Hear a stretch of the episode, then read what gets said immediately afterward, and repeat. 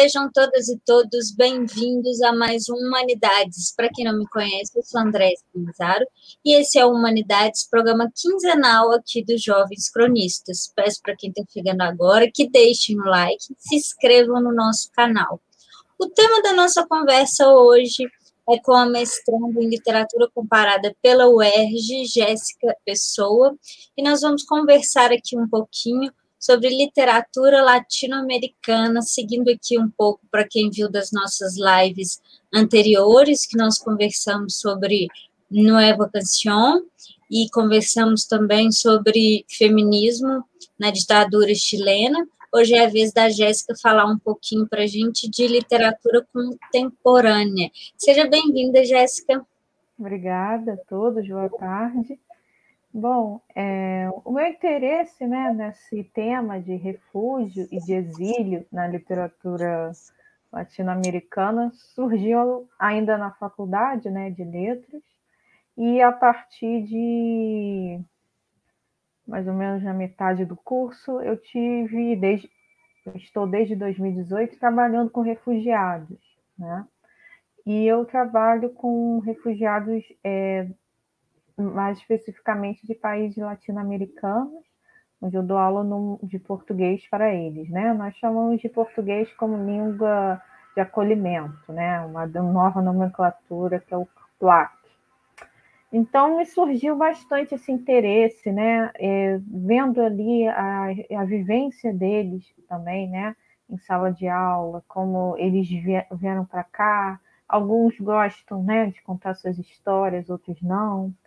Então, eu procurei pesquisar mais sobre isso e até ver a diferença entre os termos, né? A gente sabe que o refugiado é diferente do exilado, né? O refugiado, ele não tem poder de escolha, então ele vai pedir um refúgio, é um auxílio, né, no país. Quem é da área aí de direito sabe melhor isso, né? Porque nós mas o exilado, né, que a gente teve na ditadura militar, que tem um pouco a ver com o que eu vou falar hoje também, porque a gente divide, né, a primeira geração e a segunda geração na América Latina, principalmente no em relação à literatura, né? Mas hoje eu peguei uns dados aqui, né? Mas é, de uma maneira bem assim simples, né? Vamos dizer assim Uh, atualmente, né, no, uh, de acordo, na verdade, né, com o Acnur, que é a Agência da ONU para Refugiados, refugiados são as pessoas que se encontram fora do seu país por causa de dado temor de perseguição por motivos de raça, religião, nacionalidade, opinião política ou participação em grupos sociais, e que não possa ou não queira voltar para casa e está amparado por lei, né? É, existe a Acnur, né, a ação da ONU, que é, transmite realmente isso, né, dá essa alegoria, dá esse, esse direito também ao refugiado, né, a realmente a querer ou não, ou ser amparado por lei, ou seja, ele não pode ser expulso do país, né, que ele foi visitar. Ah, bom, nesse, nesse meio termo, então surgiu o interesse para pesquisa em literatura, né? onde eu poderia encontrar esses sujeitos na literatura. Percebi que na literatura brasileira, é claro que nós temos algumas exceções, né? É, se a gente pensar, por exemplo, no Vidas Secas, no Graciliano Ramos, você, vocês, a gente pode pensar que esse é um dos é, estrangeiros na literatura sempre teve, né? Mas foi um dos primeiros refugiados mesmo, né? E refugiado que é ambiental. Eles estavam, eles foram forçados a sair do país, do, da, perdão, da cidade, né, onde eles moravam, de um êxodo, né, pela seca e pela miséria e também pela causa ambiental, para sair dali mesmo, né? Então realmente é uma coisa nova, principalmente na literatura brasileira. Então, ampliei um pouco mais o campo para o exílio também. O, já o exílio não, né? O exílio no, no nosso continente, eu acho que ele é um, é um termo muito mais usado, especialmente depois nos anos né, de chumbo, 60, 70. A gente vai falar logo sobre isso pós-ditadura, né? Ah, ok? Bom, é, então, uma das obras né, que eu vou falar aqui, mas que também né, de outras obras, de outras pessoas, é justamente é, a gente falou né, na figura do exilado refugiado, mas essas segregações simbólicas, né, que é o Canclini fala sobre isso, né, segregações simbólicas que aproximam e distanciam as pessoas, porque independente dos dois, nós sempre vamos ter uma segregação simbólica que é o que a fronteira, né? Fronteira visível e a fronteira invisível. A Glória Andaluza, Andaluça, né? na sua na Mestiça, no livro, ela fala muito sobre fronteiras também. E que tem uma parte do livro que ela compara, é, ela fala de cultura de fronteira, né? O nome que ela diz. A cultura de fronteira, e ela compara né, o imigrante que tem que passar para aquela fronteira. Você vê, é um livro de. Agora eu não lembro se é dos anos 80, 90, né? Uma ticana, né? Que é, ficou, ficou nos Estados Unidos, já falando da fronteira daquela época. Imagine agora, né? Recentemente com a época do Trump. E ela fala né, dessa cultura de fronteira e ela compara o imigrante, né, que está nessa situação, com uma barata mesmo. Ou seja, é um ser sem significado, né? É, que, perante a sociedade, sem nenhum tipo de significado, né? E a gente percebe isso hoje em dia também nos, nos maiores casos, né? De xenofobia também no Brasil e no mundo, né? Em que, na, e com, que com certeza qualquer pessoa já, já passou dessa situação. Ah, ok. Hum. Bom, é, a minha pesquisa se centra. Eu não estou aqui agora com o outro livro dela, mas depois eu pego. É, a Patrícia Cerda, né, é uma chilena, é, é doutora em História pela Universidade de Berlim, e ela, ela começou em 2013, a, e em 2013 ela lançou sua, a sua primeira obra, que é uma das obras do meu corpus, que é o Entre Mundos, né? Uh, é uma obra justamente de, é, de contos, né? uma coletânea de contos, que aborda os deslocamentos e as questões identitárias plurais em evidência, especialmente no que tange a figura feminina em destaque. Né?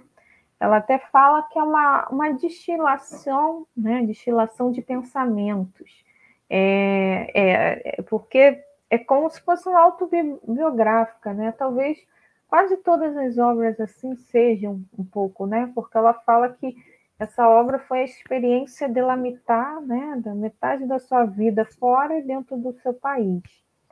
Diferente da outra autora que eu vou falar, ela realmente ela migrou, né, os seus pais por causa da ditadura, né?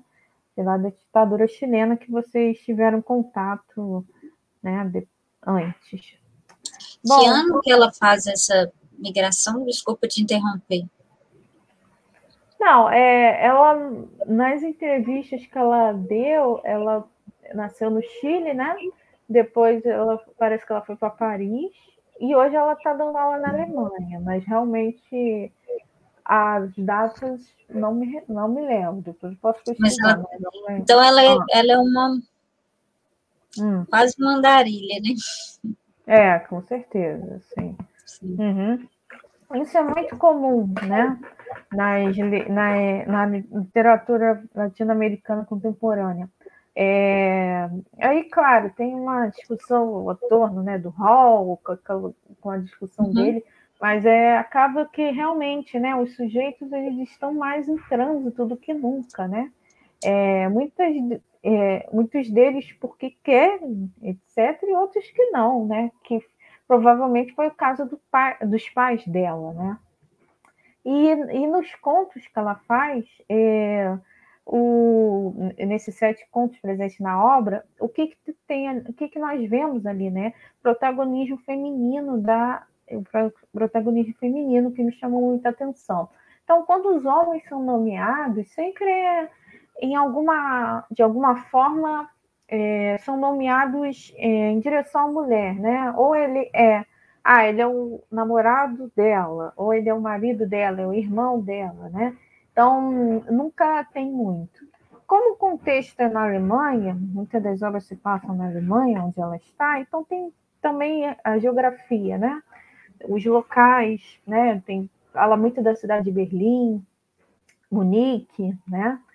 Mas. E, e o, o que mais me chamou a atenção, depois eu vou falar, né? Que é um conto chamado Passarreiros, que é um conto realmente muito forte, assim, que tem a presença do refúgio, né? Muito forte naquele conto, que é o que me fez realmente a pesquisar ela, né? É, a segunda obra que eu faço é dela, né, da Carola Saavedra, que é Com Armas Sonolentas, certo? Esse livro. É, é, quem já leu, acho que já percebeu que tem também uma coisa do exílio, né? Porque todas as, as personagens aqui, né, as protagonistas, elas não estão no país dela, mas não é um refúgio, mas sim um exílio, um, uma forma de um, um, sujeito deslocado em trânsito. Então, acaba que essas mulheres né, latino-americanas, que são as protagonistas na, nos romances e nos contos, elas passam né, de maneira ilegal, muitas das vezes, algumas não, né? É, busca de uma vida melhor, trabalho em subempregos para se autossustentar-se, né? É o que o, esse outro livro fala, do Silviano Santiago, que ele fala dessa teoria do cosmopoli, perdão, cosmopolitismo do pobre, né? Então, ele diz justamente isso. Só ele só mais um pouquinho para a gente ver a capa. Ah, perdão. É, é. Ele, ele, isso. É, ele fala muito disso, né? principalmente na literatura brasileira. Mas ele uhum. fala do, da questão do. Agora eu não lembro um termo que ele usa em, em espanhol, é a questão da serventia, em que esse pobre ele é um ser em deslocamento que vai em busca né, naquela terra, é, vai em busca daquela terra de uma vida melhor.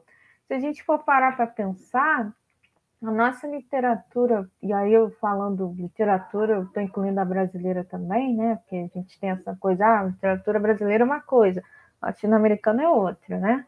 Mas lá fora não tem muito essa diferença. É, é, a nossa literatura sempre esteve entre trânsitos, né? A gente for lembrar do Newton Altum, você vai lembrar o que é uma figura mais árabe, né? vai lembrar de contextos mais históricos. Se a gente for lembrar da. Agora eu esqueci o nome dela. É uma professora da USP que fez um romance até recente. Ela falou da migração polonesa. Então, esses estrangeiros né, sempre estiveram entre nós, certo? Então, eu acredito isso. Uma outra questão que está muito presente nos contos, que aí tem a ver também né, com a para minha experiência, né, do, do mestrado, é a, a, particularidade com a língua, né? No romance da Carola, é, as três personagens, né? Bom, falar um pouquinho, né? É, rapidamente desse romance. É um romance de formação.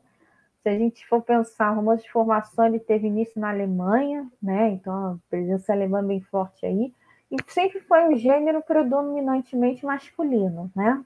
Então a Carola veio realmente com essa proposta, com a proposta de reescrever essa obra. No romance, é, como é um romance de formação, ele é o quê? Um, um romance em, em, fragmentos mesmo, né? Ele tem essa perspe é, perspectiva de fragmentada. Então ele é dividido em três partes, que são as partes dos nomes das protagonistas, né? que é a Ana Mike, e uma terceira protagonista, personagem, né? Que até é bom que a gente especula muito. Ah, quem é ela? Será que ela tem alguma relação com as mais, etc, etc, cujo nome não sabemos, né? Não, não, sem nome. Então, é, no início até do, do romance, ela coloca uma frase da do primeiro sonho do, da Edessor é, Juana Inês de la Cruz, que é uma frase, um poema, né? Eu vou ler rapidamente. Que ela. Ah, da Hilda também, né? Da Hilda Luiz. Era uma noite oscura, com ânsias em amores inflamada. Oh, dichosa aventura! Sali sem ser notada, estando de amicaça sossegada. Então, tá? É, é, o que a gente estava falando, né? É o sair sem ser notada, exatamente. Uhum. Então, são seres totalmente invisíveis na sociedade, né? Talvez, até se você parar para pensar na sua constituição de memória, ah, quem, qual estrangeiro você conhece? Ah, tem, tinha um vizinho ali que era português, era italiano. Ah, tem do outro lado da rua um chinês, né? E uhum. tal. Tem, temos alguns, mas eles são ali sem ser notada mesmo, né? E a Casa Sossegada. Tem um romance, acho que é muito bonito, eu indico vocês a lerem. Ah, mas não está aqui. É da Java Chego, não sei falar o nome dela direito, mas é uma escritora ítala somali, que é o nome do romance é A Minha Casa é Onde Eu Estou. É muito bonito. É muito bonito. E é justamente essa noção da casa, né? É, a ca... é onde ela está. Ela se considera somali e italiana também. Ela escreveu tem, muito sobre isso. Tem um, uma poeta mineira, que você deve conhecer, claro, Ana Martins Marques, que uhum. ela tem um livro sobre que ela fez com outro outro poeta, né, que é o Jorge Luiz, só sobre casas, né? Uhum. É, eu gosto muito desse poema também, porque ela fala, ela decorre sobre essa espacialidade, assim. É, quiser ler depois, isso é legal para a gente comparar. Sim. É, só te interromper um pouquinho, que é possível deixar. Seja bem-vinda, Bianca. É possível deixar o nome dos livros na descrição? É, uhum. Se puder, depois Gente, eu faço quem... uma mini, né, bibliografia. Uhum. Obrigada, viu? É, gente, para quem está chegando agora, é Humanidades com a mestranda em literatura Jéssica Pessoa.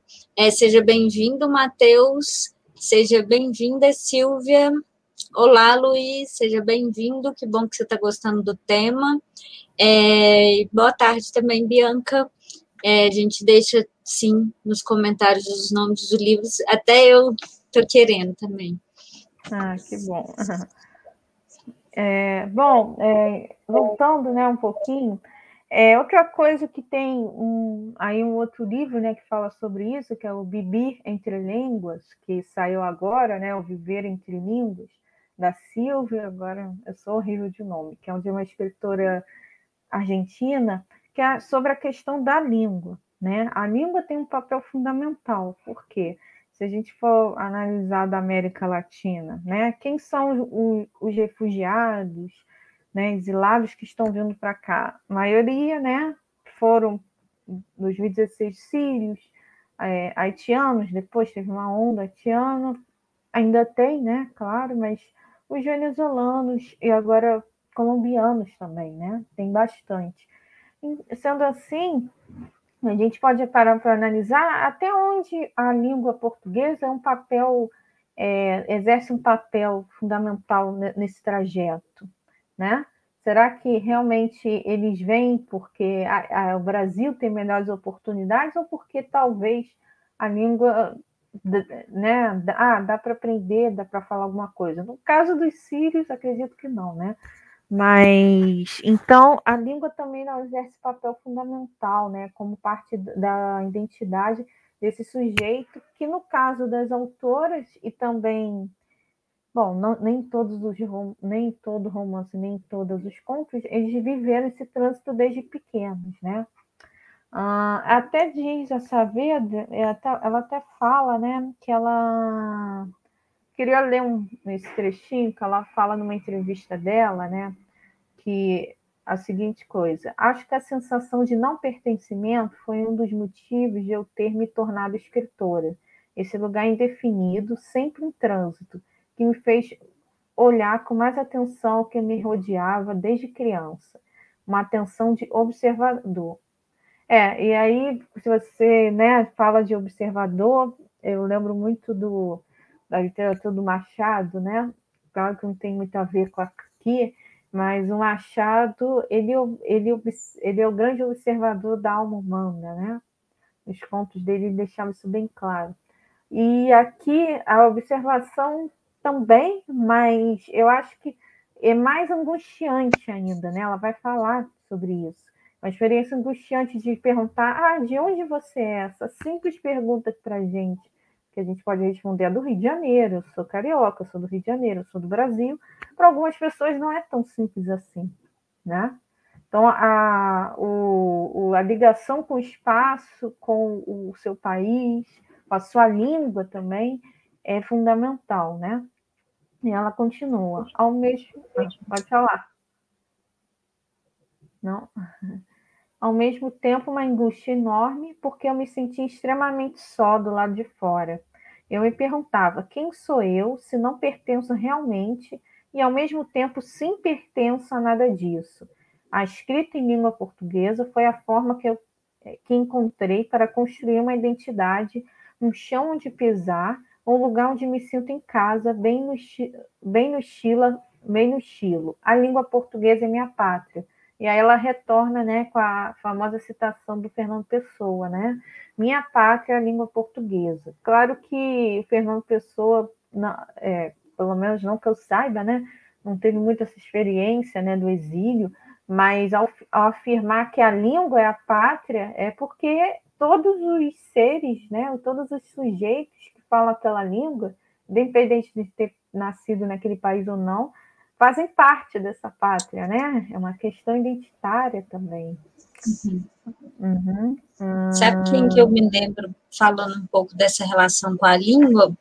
A Clarice, que a Clarice uhum. ela saiu muito nova, né? Parece que de uma ilha da Ucrânia, uhum. é, durante um período em que a família dela foi expulsa do país e veio para o Brasil.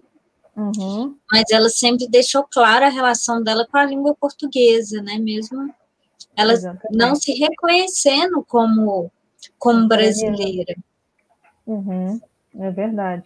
É, e sobre a, a Clarice, né? Eu recomendo também esse outro livro novo que saiu da Carola, que é essa escritora que eu estou falando, O Mundo uhum. Desdobrável, Ensaio para Depois do Fim, em que ela vai citar também a Carolina Maria de Jesus, vai citar vários, né? A Hilda, a Clarice e outras escritoras. Então é mais ensaio mesmo, né?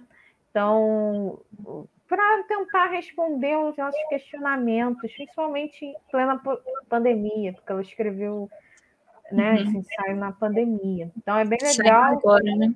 Saiu agora. É, eu não lembro, editor é a Relicário, que também é a coleção Outras, né? Que tem também essa que eu acabei de falar da Viver entre Línguas, né?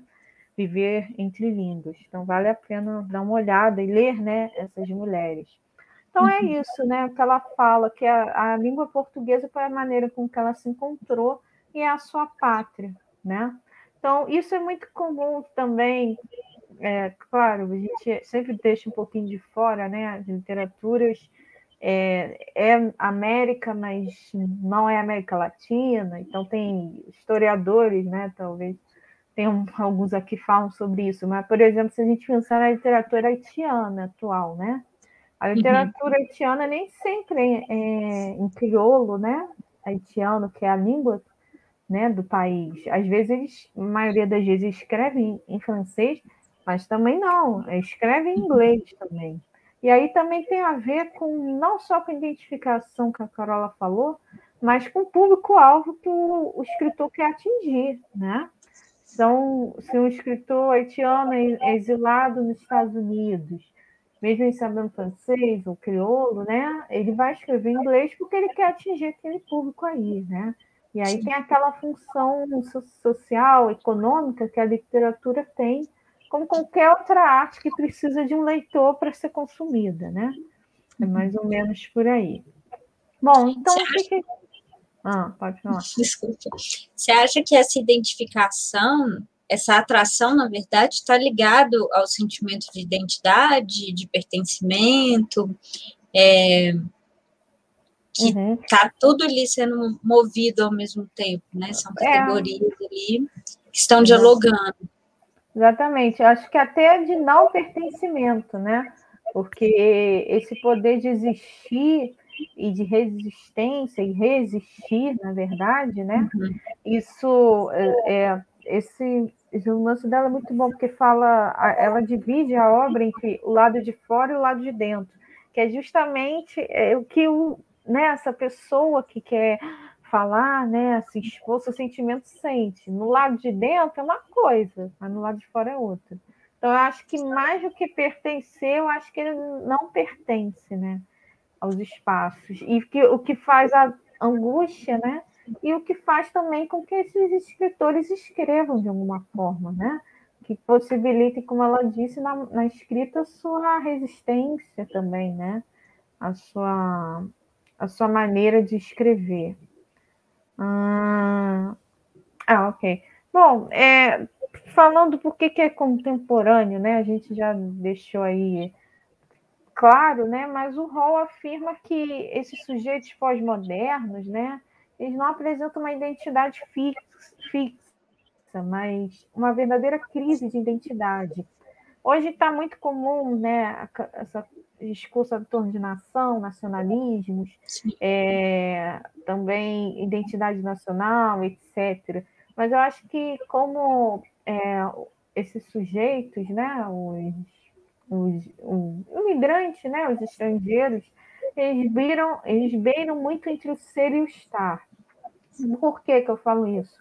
Porque quando eu, quando eu ensino né, português para estrangeiros, também que é uma outra experiência que eu tenho, é uma das primeiras aulas que a gente tem que ensinar é a diferença entre o verbo ser e o verbo estar, né? O ser, eu sou brasileira, é a minha característica, não vai mudar. Mas eu estou no Brasil é uma coisa o quê? Momentânea, né? Então, uhum. basicamente, essa diferença. Então, é, ser exilado e estar exilado, ou ser refugiado e estar refugiado, são coisas totalmente diferentes. Então, é, até ONGs já falam muito sobre isso, né? Então, o verbo aí também causa esse tema de reflexão, né? Para permitirmos a gente pensar o papel desse sujeito né, na sociedade pós-moderna. Ah, bom, tem uma passagem também da, da primeira né, escritora que eu falei, do Passarreiros, que ela fala, vou ler um pouquinho, que ela fala é, onde que ela era conselheira de uma ONG, né? Ela como estrangeira, ela é conselheira de uma ONG de apoio a refugiados, né? A, que a maioria vem do Peru, Equador e Colômbia. Ela uhum. diz: há dois anos empecé a trabalhar ali, não tanto por vocação, sino por necessidade, né? Ela começou a trabalhar por necessidade, né? No obstante, mi trabalho me gusta. Ela gosta do trabalho. É, estes contemporâneos me interam de facetas escondidas do mundo atual. Ah, Passam tantas coisas de lá que uno nunca se inteira todo se, se, se abertou tão rápido. Parece que alguém apertou o acelerador. Então, a ver, né, volta aquela questão do rol, ver como esses sujeitos também, né, é, é um acelerador. A contemporaneidade é assim, né, movida pela globalização e, e ver. E a partir da história desses sujeitos que ela ajuda na ONG, ela é tipo uma conselheira mesmo de como viver no país, né? principalmente de mulheres, ela vê é isso, né? Que são, ela enxerga as facetas que não são vistas além do mundo atual, né? Então é isso, a sensação de vazio, desconforto que essas pessoas têm em relação à sociedade, ah, então a dicotomia né, entre o mundo interior e exterior também, e que causa, né, como o romance mais explícito da Carola, esse movimento de autorreflexão, de voltar-se para si mesmo também, né? numa digressão também. Então é isso. O lugar, nesse caso, ele toma papel essencial, como a Alger fala, né? Ele se complementa. É a, a gente já deve ter ouvido falar, né? Entre lugar e não lugar, né? Que tem essa diferença. Que é onde o espaço da memória ele propõe uma coisa antropológica, né? Em que o, o aqui, né? É diferente na década do, da ditadura, né? Os romances, né? Tem até filho do como é que é o nome? esqueci o nome que eles chamam, né? Filho dos, da ditadura, uma coisa assim, né? É a literatura dos filhos, perdão, que eu não tinha ouvido falar desse termo. É, assisti uma live, é, a menina falou disso, né? Literatura dos filhos. Diferente disso, né? A memória aqui com essa, é, é, com essa passagem até do conto é, é isso, é, é uma coisa muito rápida, né? E, e, é muito, e ela não consegue nem dimensionar. E esse é o nosso mundo pós-contemporâneo, né? A, gente... a, não flexibilidade também, né? O Agamben vai falar dessa transitoriedade também, do quanto é difícil definir o contemporâneo, ele é o que eu sou, mas é aquele que eu me identifico também, mas essa transição de identificação, ela é, ela é muito rápida, ela é muito transitória, e como você bem está definindo, né, cheio de fronteiras, e fronteiras que a gente atravessa, Acho que a dificuldade também contemporânea de definir muitas vezes exílio, refúgio, né, embora politicamente é, existam muito, muito claramente essas definições, é, são categorias muito volúveis, né? Então, o tempo inteiro sendo é. decodificadas. Acaba que são categorias feitas é, judicialmente, né? ali, uhum. né, do direito, do âmbito das leis, etc. Mas é, realmente é um, uma pessoa se autodefinir, olha, eu sou refugiado, estou aqui como refugiado e pronto. Isso é uma.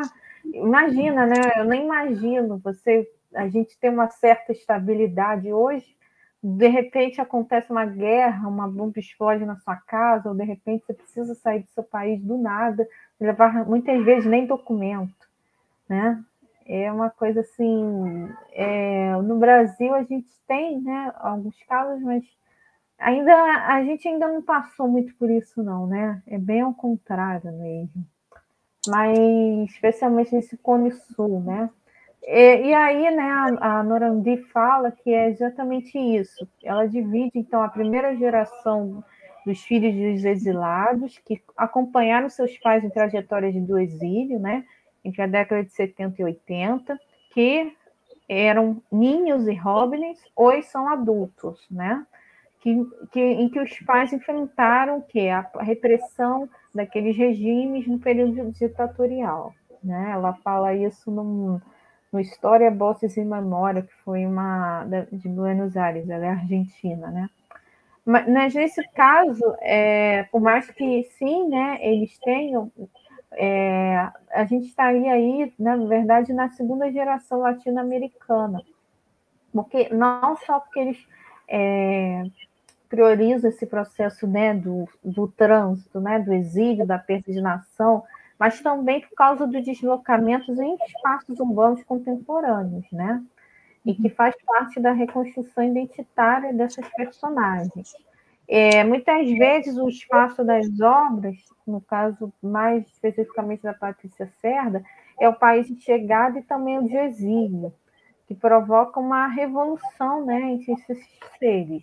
Então, no caso da Carola, Brasil e Argentina, principal, perdão, Alemanha, e no caso da Patrícia, é, também Alemanha e Chile, né?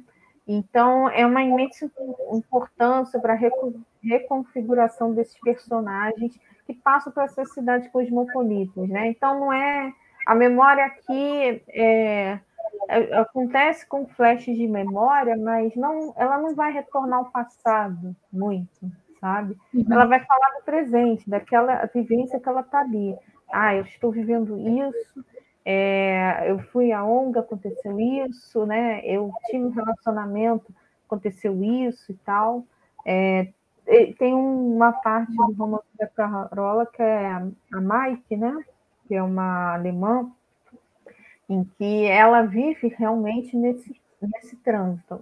Aí é um pouco diferente porque ela tenta é, pensar o, qual é a relação que ela tem com o Brasil, né? Ela é uma alemã, ela sempre gostou do Brasil, não conhece sua mãe e vai para a faculdade estudar português, né? Lá ela conhece uma colega mexicana e ela tenta todo tempo descobrir, descobrir o porquê, porquê é aquela coisa. E ela volta, e ela vai para o em busca de respostas, né? Então, nesse caso, sim, tem a memória, mas não é, é uma memória que eu diria é, individual, né? Não é tão coletiva como o caso na, na primeira geração, né? Então, ela não tem muito compromisso social, entre aspas, sempre tem, né, na literatura, mas é um compromisso muito interno, né, desse ser, eu acho que é angustiante que o Hall fala e demonstra, né? Bom, acho que mais ou menos isso que eu tinha assim para falar. Obrigada, Jéssica. Bom, para quem está chegando agora, esse é Humanidades com a mestranda em Literatura Comparada, Jéssica Pessoa. É, peço que deixem um like e compartilhem o nosso vídeo. É, Jéssica, o Luiz está perguntando aqui. Poderia falar da divisão primeira geração e segunda, por favor? Hum, não acredito. É, eu já te falei, né? Mas, é, na verdade, Luiz, esse é um. Depois eu posso deixar. Esse conceito surgiu na Mariana Norandi, né? Que é uma historiadora. Ela vai falar sobre isso num artigo dela de uma revista da História Oral da Universidade de Buenos Aires, né? Depois eu posso passar o, o, o link, né? Ela vai falar em torno dessa segunda geração do exílio, no caso uruguaio, na Espanha, né? Uhum. Mas ela abarca isso de uma maneira geral entre os países do Cono Sul mesmo. Uma outra, professora que infelizmente faleceu, né, da, que era da minha universidade, Ana Cristina Santos, ela também tem alguns artigos dela que fala sobre isso, mas de qualquer maneira eu vou passar depois para vocês. Obrigada aí pelas dicas, viu, Jéssica? É, eu, a gente pensa assim, até esse debate de nação, ele perpassa assim é, tem uma obra que eu gosto muito, né, que é o Cidade das Letras, do. Uhum. Gente, amigo do. Enfim, é uma obra que está pensando é, as construções das cidades é, com a literatura. Ah, o Rama, né? Ah, é, sim. Angel Rama, isso. Angel, Angel é, Rama. Uhum ali na segunda metade do século XIX. É, E é interessante que você falou, né, como é que na contemporaneidade a gente, na verdade, tem um deslocamento. Né? Então, se a gente for pensar que, é, agora eu pensando historicamente, como que a literatura ela exerce funções, né, são funções sociais. É, durante esse momento de construção, segundo Angel Rama, de construção de autonomia das cidades na América Latina, né, cidades que visavam é, ser metrópoles, é, como ele, ele vai pensar principalmente Uruguai, é, Rio de Janeiro, Buenos Aires, as maiores cidades da América Latina. É, depois a gente tem justamente o sujeito se deslocando, né? o sujeito tentando é, sair desse lugar, é, mas uhum. talvez você pense assim, na sua observação, é o quanto você vê que esses sujeitos carregam, o quanto a literatura serve para carregar especificidades, assim.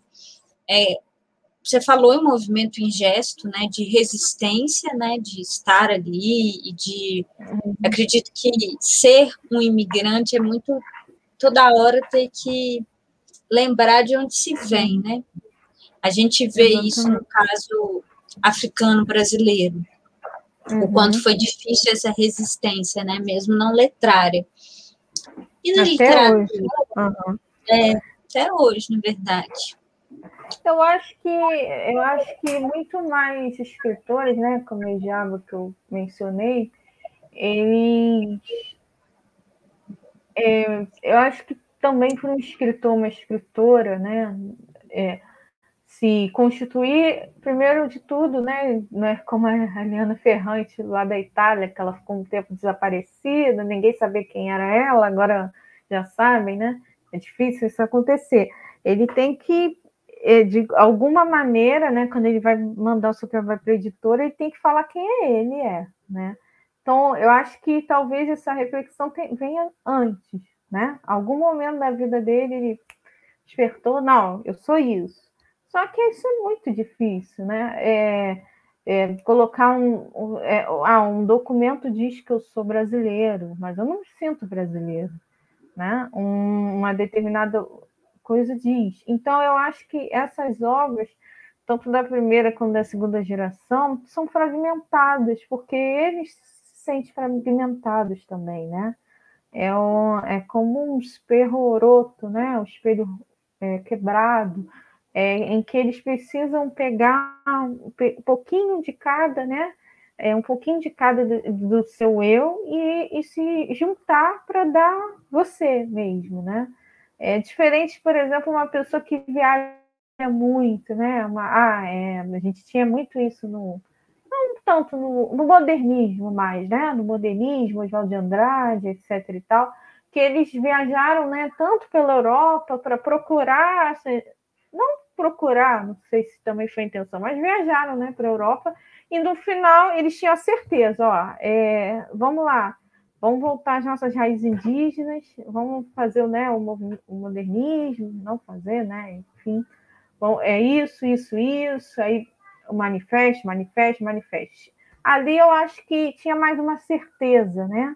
Tinha mais uma intenção por trás né, do movimento modernista o que não pode ser né, nos tempos atuais. Eu acho que qualquer sujeito atualmente a gente vive de incertezas, né? Então, eu acredito que também esses escritores também vivam de certas incertezas e deixar também um, né, um, aviso, um recado. Já existem também pessoas imigrantes, né, exilados, imigrantes, refugiados, é, que estão escrevendo no Brasil. Ainda é uma produção muito pequena, né? Eu já conheço um, um, um ex-aluno meu, cubano, que escreveu um livro dele de poesias, já comprei. Perdão, é, eu ainda não li, mas já comprei. Então, existe também, né? O, as universidades brasileiras têm muitos convênios, principalmente na Bahia, com universidades africanas, né? Principalmente ali do acordo entre o, os países de língua portuguesa. Então, eles vêm para o Brasil, estudam, fazem graduação, mestrado, doutorado, e se empolgam e querem escrever uma obra. Né? Agora mesmo eu vou ajudar um colega angolano que quer escrever seu livro de poesias, vão tentar publicar juntos. É.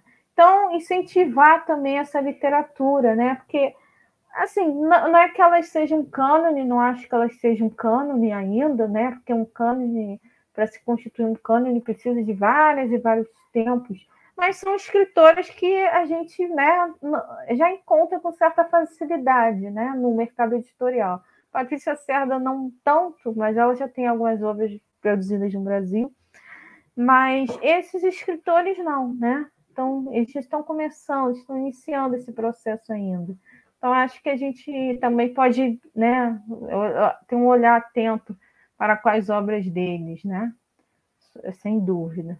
O, seja né, poesia, a maioria, pelo que eu vejo, escreve poesias, porque eu acho que a poesia ela toca né, mais, no, ela, ela tem esse papel né, de tocar mais o profundo da alma, assim, né, essa introspecção e tal é, porque prosa, mas sim, tem também. E também vou deixar para vocês o, os que eu conheço, né? O, o, a indicação.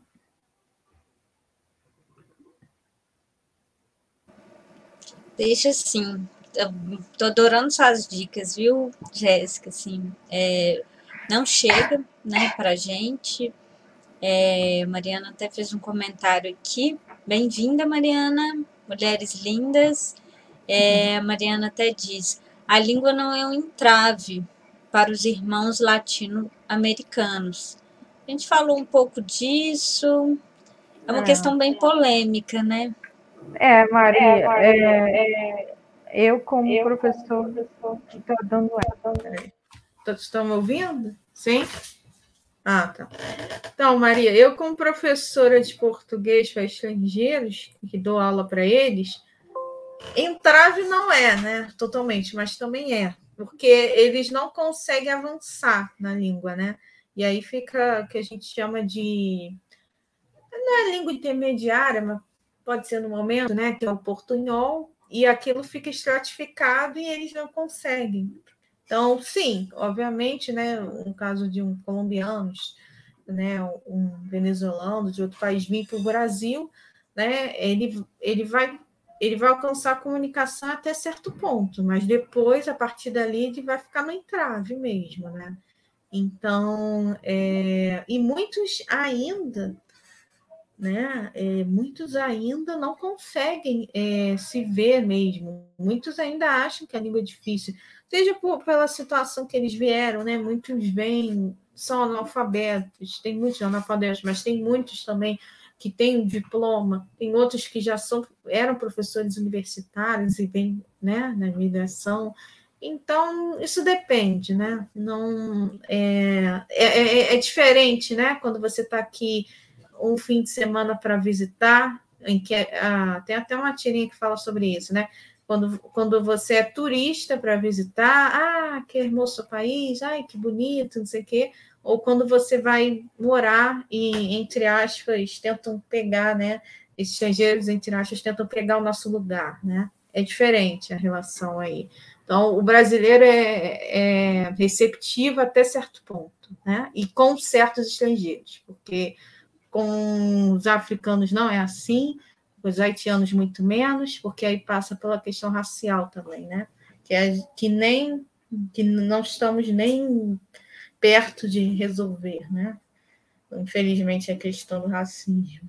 Então, é diferente. Se você vê, né, em vídeos aí, Babel, tem outros vídeos aí que falam muito de estrangeiros no Brasil, você vai ver claramente, né, um, como é a vivência de um francês, como é que é a vivência de uma congolesa que vem com é, que vem só com seu filho para o Brasil, é totalmente diferente, totalmente diferente de um de um venezuelano, de uma venezuelana, é muito diferente, sim. Então, é um entrave, eu acho que é até certo ponto também. É interessante a gente pensar essa coisa da, da receptividade, sim, porque parece um clichê, mas eu acredito que não seja. É, a questão da língua para a questão da, da constituição da identidade latino-americana, ela se tornou um entrave, claro, para o brasileiro querer se sentir pertencente, é, tem as questões imperiais, que a gente sabe, né? O Joaquim Nabuco está lá no século XIX falando que o Brasil tinha que se aproximar dos Estados Unidos por questões de território. Uhum. É, e tudo isso acaba criando no, na consciência histórica, no imaginário do brasileiro, um preconceito mesmo, dele achar que ele não é latino-americano, de que, né, não vou entrar nem na e como isso reflete. A gente vê tão refletido, por exemplo, numa Copa do Mundo, no futebol, é, a rixa é. entre é, o senso comum, Pelé versus, Maradona. É, é. Mas, de fato, assim, o Brasil acabou se isolando, se auto-isolando politicamente, economicamente e culturalmente, né?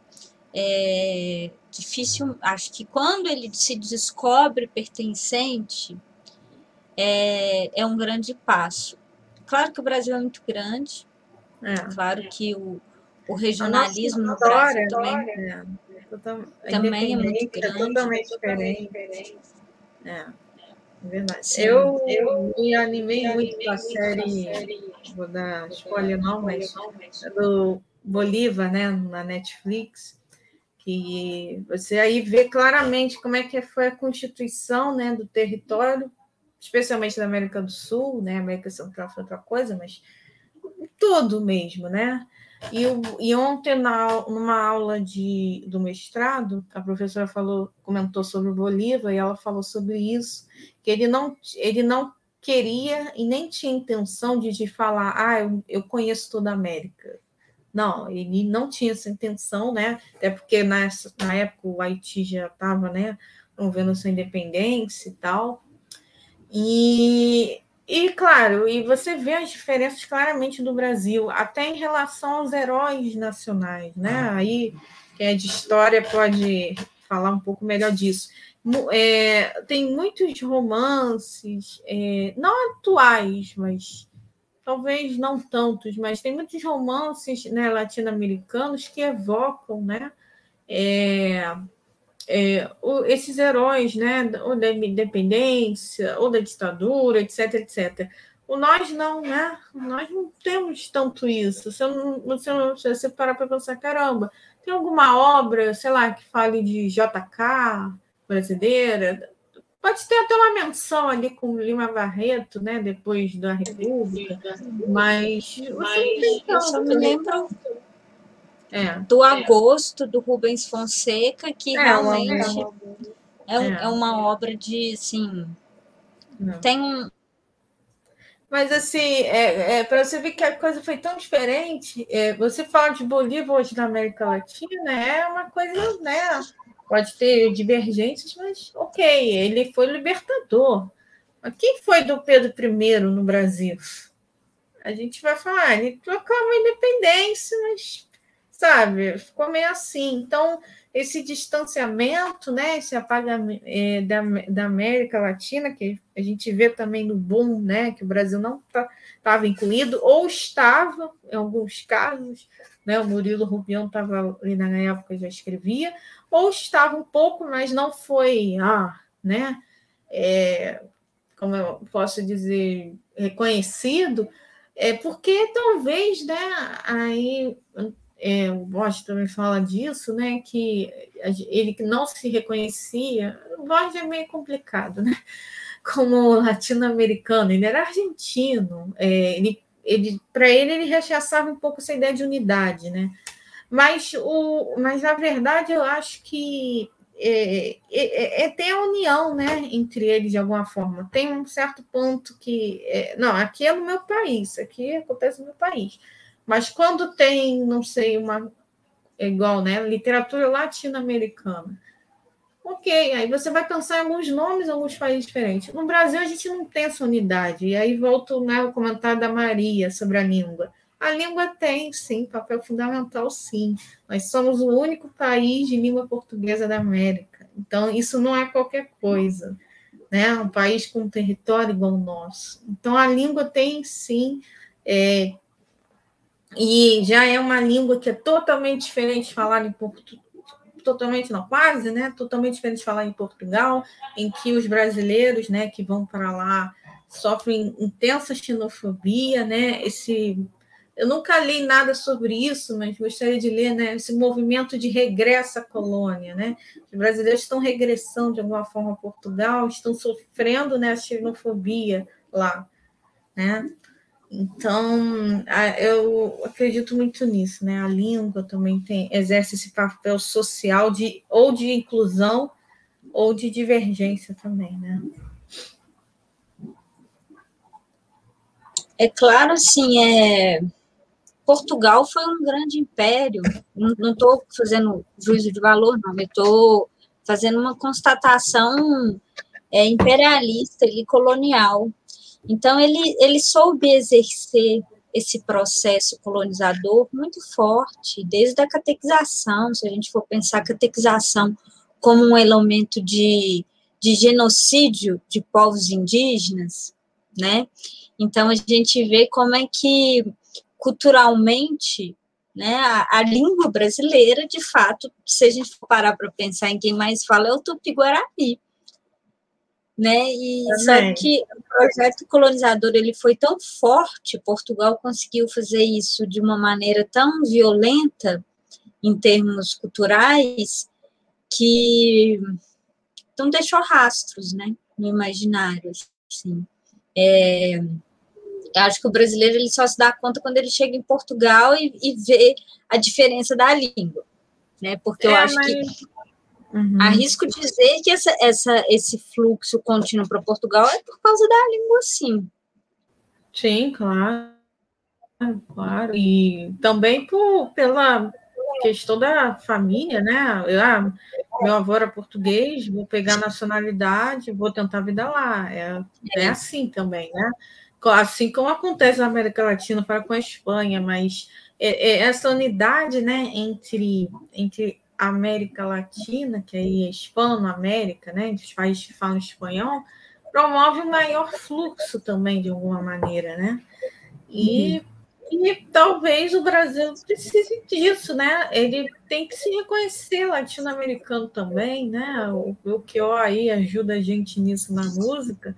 E é isso Sim. aí, ele tem que reconhecer, porque independente da língua, a gente, as nossas venas, né? Nossas veias estão sempre abertas. E é a mesma coisa, né? Sim. É o que acontece um pouco ali, ah, tá com crise aqui, daqui a pouco tá outro país com crise também, sempre tem crise, né? Mas é um uhum. movimento aqui que aconteceu no Chile no ano passado, aconteceu aqui, aí acontece na Argentina, acontece na Colômbia, tal, tal, tal. É uma veia atrás da outra, né? Então, com certeza tem relação. É, o Luiz comenta aqui: nem todos os brasileiros entendem esse assunto. Hoje eu vi uma pessoa falando de modo preconceituoso de um jogador argentino que mora no Brasil há sete anos e não sabe bem, bem falar o português até hoje. É, tem isso também. brasileiro também, né? É, mas isso acontece com o brasileiro também que está no exterior. Ah, você morou quantos anos na Itália? Ah, morei dez anos. Ah, fala uma coisa de italiano aí. Ô, Jéssica, né? uhum. eu vou te falar que essa questão da língua, ela não é só cultural da esfera senso comum, não, assim. E aí eu vou sem querer, é uma briga, assim, nós discentes do programa de pós-graduação em História da UFOP, é, a gente teve uma briga porque o espanhol, ele não é usado na prova de mestrado e doutorado. É. E aí a gente escutou argumentos de que era língua muito fácil, vindo de um departamento que tem linhas de pesquisa em estudos da América, estudos fortes em estudo da América, né? E assim, você vê que não é um imaginário isolado do, do brasileiro, senso comum, né? Como que esse, esse imaginário chega na academia, né? Que é uma não valorização do espanhol, sabe, das pesquisas. É. E que hoje em dia já não está mais na escola. Mas só respondendo o comentário do Luiz, é claro que a gente não deve também ter é, preconceito com nenhum tipo, né? Mas o caso desses jogadores que vêm para o Brasil, é, tudo bem que eles estão jogando, eles têm que viajar, blá, blá, blá, blá, também entra aí um pouquinho de querer aprender a língua, né? Uhum. Tem que uhum. também querer aprender a língua, né? Claro que para um, não sei, tinha um jogador do japonês, né, que veio para cá, jogar no Botafogo, não sei, ele falou, ele, né, ele vai ter muito mais dificuldades com o argentino, mas isso também acontece quando eles querem aprender a língua, né? É, ah, eu não vou aprender porque é parecido. Aí o parecido é o discurso aí da universidade. É tão parecido né, que não precisa ter uma prova. Então, é, é essa identidade mesmo, né? É, é, é, é isso, a gente está sempre numa fronteira de conflito. Ou a, gente, ou a gente é igual a eles, a gente é diferente. Mas eu acho que quando trata de língua, são duas línguas diferentes, né? Então, não tem como, vai ter uma hora que a comunicação não vai dar certo, né?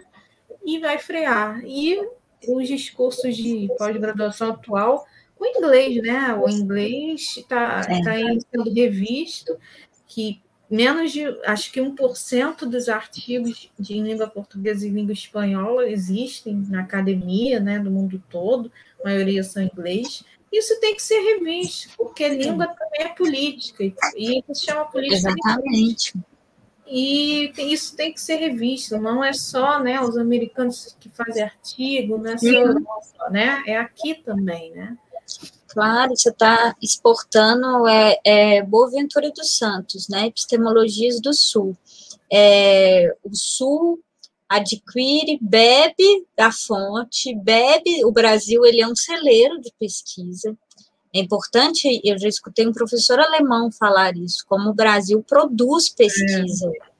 E a gente é, precisa produzir para quê? Para né, falar, ó, oh, eu estou aqui, entendeu? É. é. a nossa ciência, estou aqui, né? É. Para mostrar a nossa identidade. É. Agora, a, a, a Maria, Maria apontou uma coisa bem interessante, o pro, que é outro fator, eu acredito. O problema é a nossa mídia que esconde a América Latina. Ah, com certeza, Maria, isso aí sem dúvida. Até tem, né, o, o Globo, o Globo, esqueci, né, é jornalista da televisão fechada, é televisão fechada, né, não é aberta para todos. Uhum. Tem um, um, momento lá que eles falam de América Latina, e o, né, o jornalista é argentino e fala português, né? Então ele fala um português com sotaque bem carregado. Mas você não vê isso nos jornais, né? Você vê no, você vê no Jornal Nacional correspondente lá da Itália, que fala de toda a Europa, o que está acontecendo.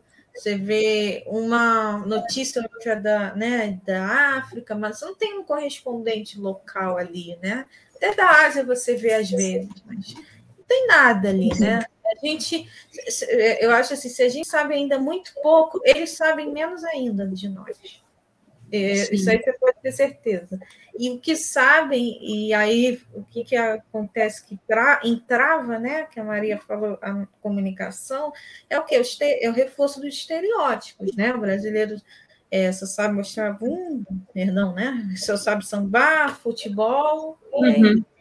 E, como assim como eles também, né? O que, que é o colombiano? Ah, o colombiano Pablo Escobar. Ih, cuidado argentino, né? Tem aquela coisa do Maradona, ah, é, o cubano é o socialismo, vai para Cuba, não sei o quê. É. Então, é, é ah, isso. o Brasil vai virar Venezuela, né? É, vai virar Venezuela. Esses comentários que não tem Estamos bem pior, né? É. Só para enfatizar assim, a situação econômica do país. É, e acho e é que isso pena. nos une, né, de alguma forma. É, é a nosso, entre aspas, e é o que os historiadores, né, o, o, os letrados tentam supor, né, entre aspas, nosso fracasso, bem entre aspas mesmo, né, é, é o que a gente une, né? A gente vai conversar em outro país com, com uns fala de espanhol, né, daqui da América, a gente vai começar a falar de futebol, falar de não sei o que, não sei o que lá, de festa, não sei o que, não sei o que lá, daqui a pouco se fala de política, já estão xingando todo mundo, bebe uma cerveja, está tudo certo.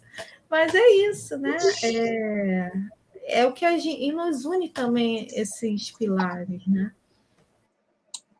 Sim.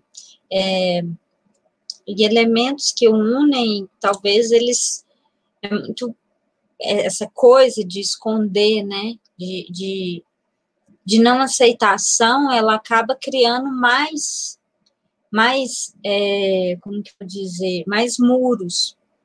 É, a Silvia fez um comentário aqui. Às vezes essa interlinguagem também é uma forma de manter a origem linguística materna como forma de identidade é o que a gente falou, né, da, da, da identificação com a língua mesmo.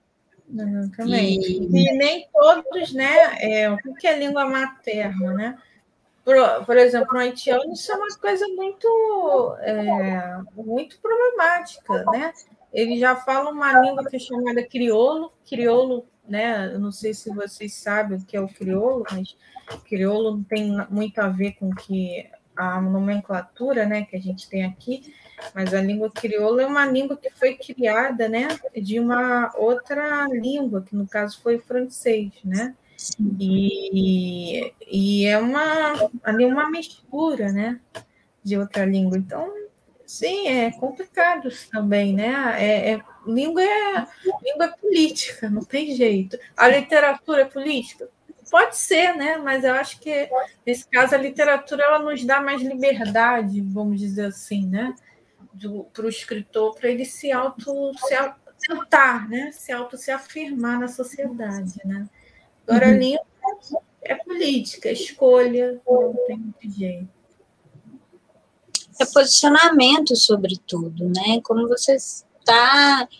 Não só você escolhe, porque é talvez ontológico, antes do seu nascimento, talvez você é relegado a uma língua, a uma condição de língua, né? É, o resto é escolha. A escolha que você quer fazer, é os debates, esses debates acadêmicos nada mais são do que debates de poder, disputas de poder, uhum. pesquisa poder também. É, interessa a quem? Quais tipos de, de pesquisa? Isso na própria área de humanidades, sem dúvida. É, uhum. Então, interessa a quem falar não para o espanhol, para os estudos decoloniais, para os estudos de gênero, é, a quem? Quem está se servindo esse tipo de pesquisa? Então, estar consciente dessas escolhas, eu morro de vontade de aprender crioulo. É, uhum. Eu não tenho nem, assim... É, é, é, difícil também, a gente está, às vezes, isolado numa ilha, porque... É. Se você tiver um contato para me ensinar crioulo, eu agradeço, porque é, a gente não tem acesso. É, porque assim, é tudo. E aí a mídia também tem um papel fundamental, é da gente procurar, né? Por exemplo, se a gente quer apoiar essas causas, né? É, eu sou professora de português e espanhol, né? Não me importo de dar também essas coisas. Então, por que, que você não procura né, uma ONG, um curso, né, em que esses estrangeiros são eles recebem um treinamento também, né? Só porque fala a língua que é professor, eles recebem um treinamento para isso e vão dar aula da sua língua, né? Então, tem árabes dando aula de árabe, né? Haitianos dando aula de francês, às vezes de crioulo. Então, temos, né? Congoleses que dão aula de francês. E a gente pensa que essas pessoas são totalmente assim, ah, é burra do alfabeto, né? E veio do Brasil. Não Gente, eles têm, os africanos, né, diversos países, eles falam mais de três línguas. E é língua mesmo, ah, não é dialeto, não, é língua, sim. né? E aí eles conseguem sair né, de uma língua para outra, eles já são né, sujeitos em trânsito né, no seu próprio país. É uma coisa assim fantástica, fantástica. E quanto que a gente pode aprender com eles, né? Tem, você pode falar, mas tem umas ONGs também, eu posso dar indicações e é fantástico, é fantástico. Eu, eu quero muito fazer um curso de inglês, estou precisando, né? Com eles, é muito bom, né? Ver essas iniciativas e a gente também construir esse papel social de quê? De tentar é, não ajudar, mas é, é inserir, né? Tentar ajudar no sentido de inserir aquela pessoa na nossa sociedade. É, né? Ele é uma pessoa como eu, com certeza. Gente, essa é a Jéssica Pessoa, mestrando em literatura comparada pela UERJ. É, Para quem está chegando agora, boa noite. Boa noite, Never, seja bem-vindo. É, deixa o like, compartilhe o nosso vídeo. É, o Luiz até fala que há muitas subcategorias, o cuidado para não banalizar os conceitos pensando do ponto de vista dos direitos humanos. Acho que uhum. pensando esses trânsitos, né? Quando esses sujeitos estão em trânsito, como categorizar, é... acho que é um debate, né, também, assim, imposto, é, não só juridicamente. É, claro, toda área tem esse debate, né, no Feira de Direitos Humanos. Eu acredito nisso, né, Alice? A gente comprar, né, a literatura feita por essas pessoas, a gente, né, tentar, sei lá, é, ir no, né, no mercado, num, numa coisa, numa tenda, né, dos tendas Saara, né, que geralmente tem os sírios, né, vendem no Brasil afora o seu, a sua esfirra, né, é isso também, né? A gente a gente está o que, que a gente está falando ali? Eu estou consumindo seu produto? Não, estou te. Né, você é um irmão para mim, né? Você bem-vindo, né? E tal. Acho que são palavras assim que a gente pode ver, porque ele já vai lidar com tanta e vai lidar com tanta dificuldade já, né? Uhum. Então, né? O que, que custa a gente também fazer isso? Aí vai além da academia, com certeza, né? A academia não fala disso. A academia é, não fala disso. É o nosso papel também, como né, o Luiz pontuou aí, né? Um direito humano dele estar ali, é um direito humano dele migrar, e a gente tem que lembrar que nós somos filhos de nós somos filhos de imigrantes, nós somos uma mistura Sim. indígena, africana, europeia, alguns asiática. É porque algum dia, né, é, esses povos vieram para cá, saíram de onde estavam. Então, é isso, nós somos também trânsitos também, né?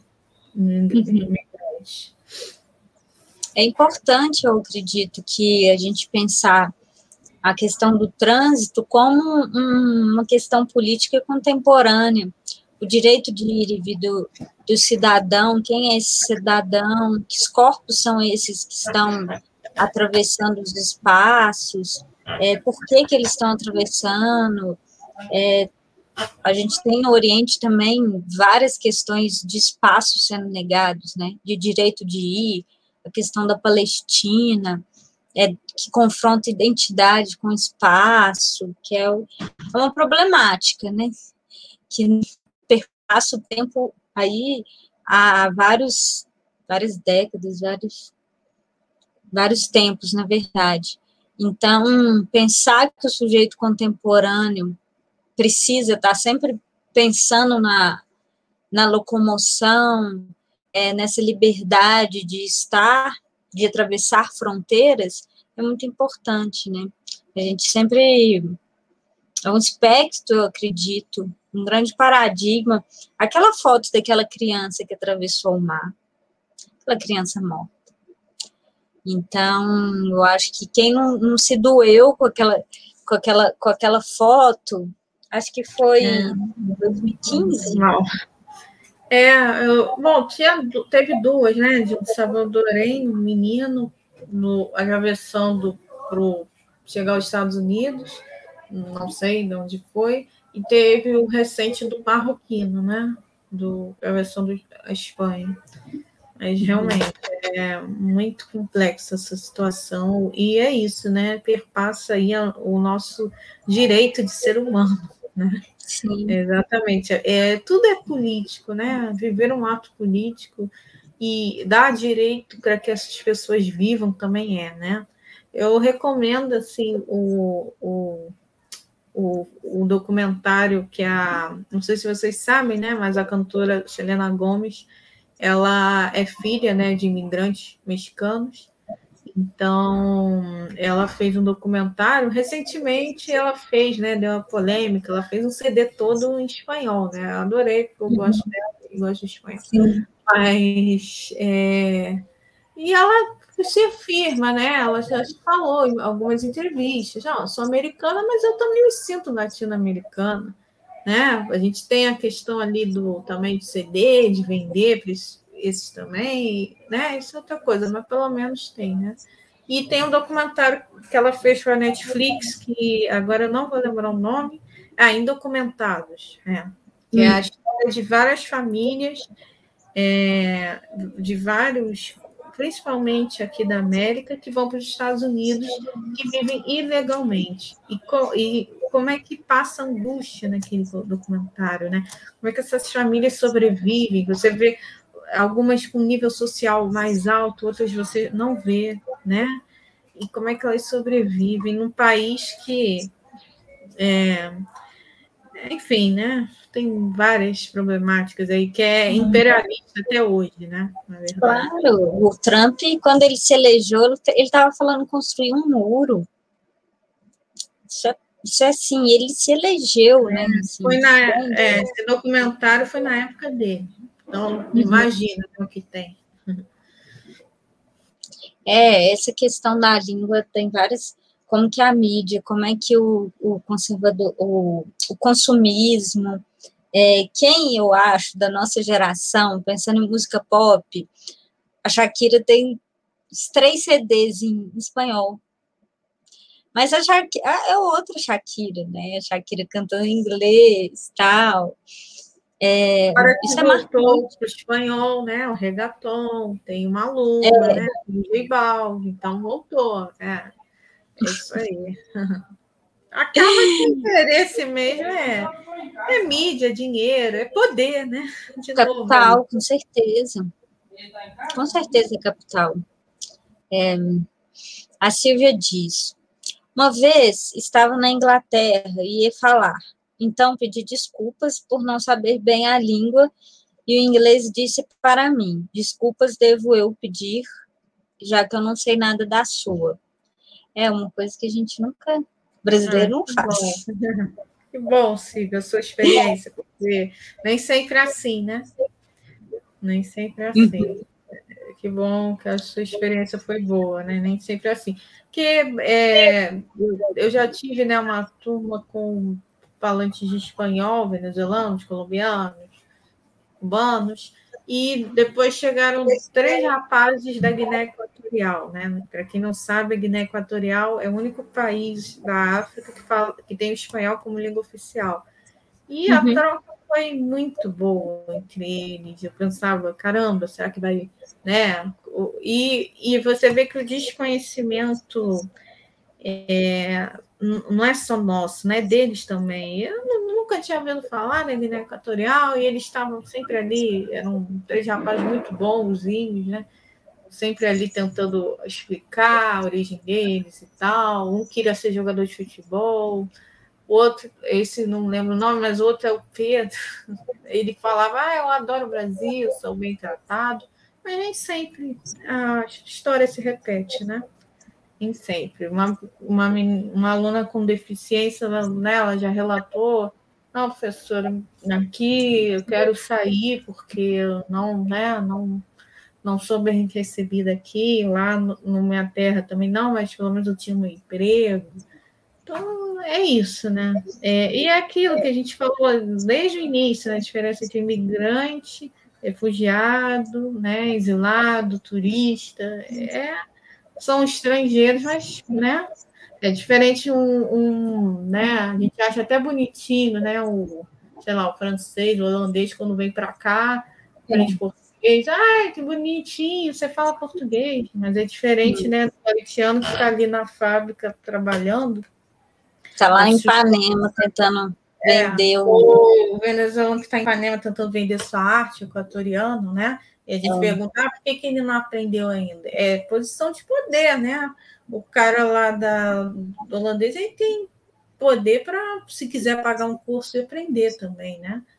E o outro não. Ou, não por, por oportunidade, que tem muitas ONGs que dão aulas de graça como essa, mas às vezes não dá. É por isso que tem essa uhum. diferença. Como é que ele vai. É, duas horas do dia dele perder, entre aspas, no curso é muita coisa. É, é o que? 200, 300 reais que ele pode perder por dia, Sim. 20 reais, uhum. 30 né? Dependendo do emprego. Então, a, a vida não, não é igual, né? Não é igual mesmo. Porque... Uhum. E assim, Jéssica, na sua pesquisa, você entende que a,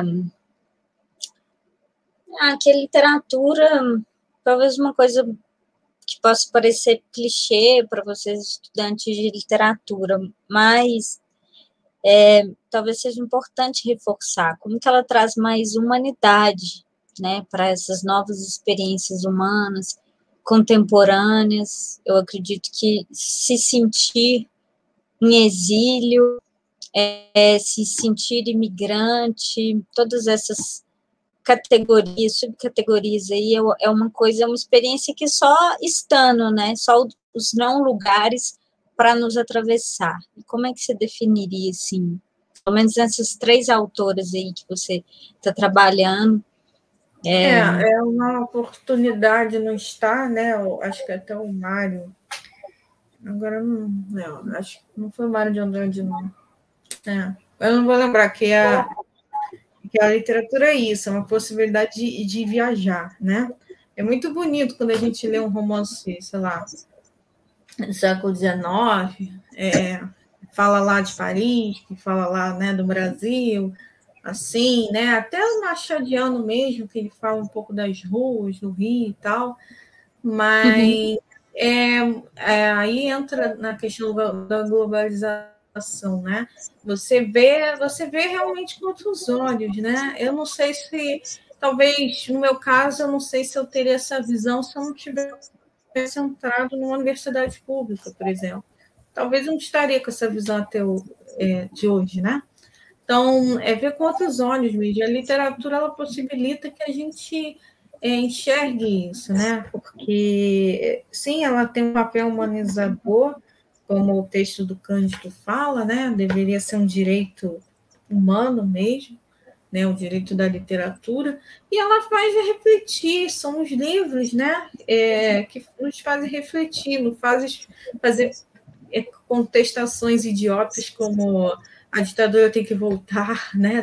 Para que, serve a filosofia? Ah, para que vai aprender espanhol, né? É, essas constatações né, idiotas imbecis e que a gente vê por aí. Enquanto, é, liter, enquanto literato, eu acredito mesmo né, que é, a própria Carola, que é mais próxima que é brasileira, ela leu Clarice e se reconheceu de alguma forma. Ela leu Julio Cortázar também se reconheceu de alguma forma. Então, ela, uhum. ela vê essas pessoas e se reconhece. Isso também acontece com a gente, apesar de não sermos escritores, né? Algum Sim. romance, algum livro te marcou profundamente no, no, no, alcance de você, às vezes, mudar, né? Algumas, refletir algumas coisas na vida. Aí é uma autoajuda? Sim, pode ser, mas não é, mas não é, é, como os livros de autoajuda, né? Você tem que fazer isso, não é, como é que eu posso dizer? Aquela linguagem injuntiva, né? Bula de remédio. Crescer, é, não é uma bula, não é uma receita. É como falou da, é uma observação. A literatura nos faz observar né, o que é a vida. Ela não te dá o de bandeja ali. Ela te faz observar, caramba, não sabia que isso né, tinha acontecido lá no Paraná, né? Quando você lê alguma obra assim, uma revolução diferente que está ali naquele contexto, ou um filme também, ele promove esses cartazes na gente, né? Faz, caramba, né? Refletir. Isso é muito bom, porque isso, eu vejo que isso está acontecendo sim, eu não, não tinha a mínima noção, né? Na escola, no espaço escolar. Hoje nós vemos com a pandemia também formação de grupos de leitura, né? Isso a gente a gente via assim, né? Muito isolado, presencial. Hoje com a internet, com a, com a globalização, a gente vê mais jovens se interessando por literatura latino-americana e isso é muito bom, né? De mulheres, de homens. Caramba, não é só Garcia Marques, tem outros também, né? Tem a não é brasileira, tem a Adriana Lisboa, tem a Aline Bey, tem outros, né? Mulheres também que estão escrevendo. Isso Estou é doida para ler o novo da Aline Bey. É. Indicaram ela tudo. Na verdade, é. eu estava na livraria esses dias, aí eu peguei o livro dela, Uhum. E tocou o coração, tá aqui na lista para ler.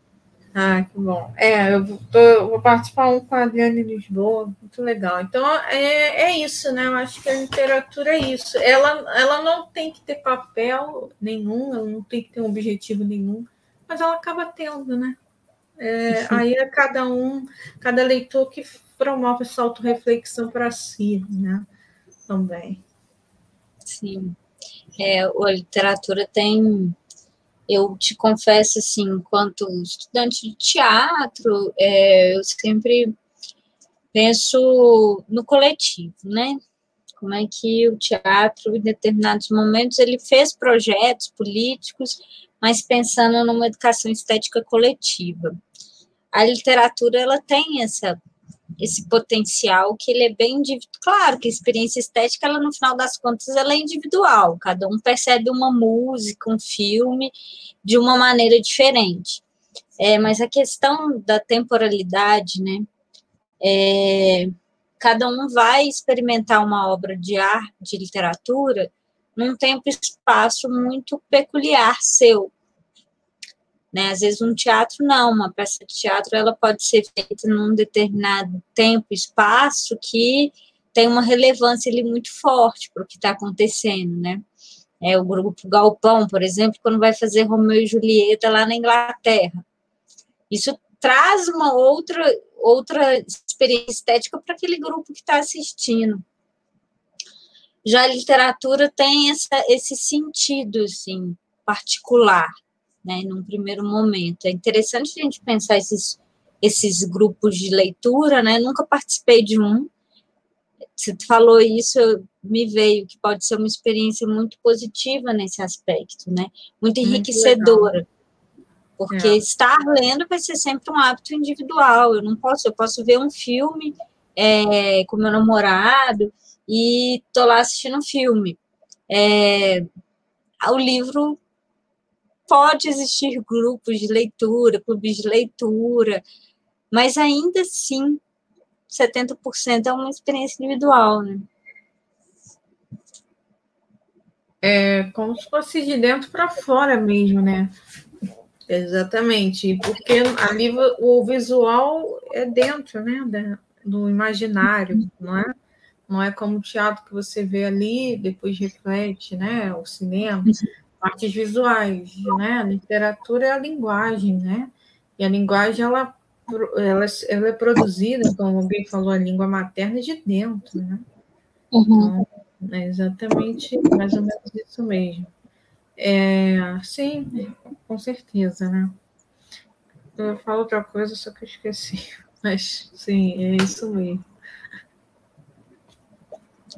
Bom, Jéssica, obrigada mais uma vez. É, obrigada a todos que participaram aqui com a gente é, deixem um likezinho, divulguem nosso vídeo. É, deixo com você suas considerações finais, Jéssica. É, agradeço demais aí, parabéns pela pesquisa, parabéns pelo objeto, parabéns, eu venho reforçando aqui o quanto é importante esse olhar mesmo para as pesquisas é, ao sul do mundo, ao sul do planeta, né, enquanto a gente está é, tá precisando dar essa renovada no campo das humanidades. Não que não sempre houveram, né? Sempre houve, na verdade. É, mas elas estão, elas por, por questões políticas, né? A mídia é, é abafado, né? Então, assim, eu acho que é nosso papel mesmo poder falar, né? E aí eu te agradeço é, por estar compartilhando com a gente. Faço voto que sua pesquisa renda muitos conhecimentos, muita divulgação. Continue. Espero tê-la de novamente no, no canal em breve. E é isso. Muito obrigada. Agradeço a todos que assistiram, né? Aí tem, né, o perfil do Instagram, que às vezes eu posto algumas coisas, né? Em relação principalmente à América Latina, de literatura, né, alguma coisa política que está acontecendo no país, é, também de língua, né? E serão todos bem-vindos, muito obrigada. E é isso, né? É, tentem também sempre é, mudar né, a, a, nossa visão sempre, né? Da, desses estranhos, né? Como o Bauman fala, né? O Bauman fala, esses estranhos entre nós, né? Acho que para isso, né? Que a gente não veja eles como estranhos, exóticos, né? Que é como a nossa visão é passada lá fora, né? Ah, o brasileiro é exótico, o latino-americano é exótico. E a gente não reproduz esses estereótipos também na nossa própria terra. Acho que sim que a gente tenta abraçar, né? Seja através da pesquisa, seja através na rua, né, com contato ali, seja com a literatura, né, buscando, ah, eu não conheço nada, né, da, do Congo, então eu vou ler uma autor, autora do Congo, da Venezuela, né, da Colômbia, e seja através das artes, né, que nos possibilitam, como a gente falou, essa reflexão mesmo. Então, muito obrigada a todos. Espero que vocês tenham um bom final de semana e qualquer coisa é só falar. Gente, obrigada, obrigada, Jéssica. Fiquem em casa se puderem e tchau, tchau.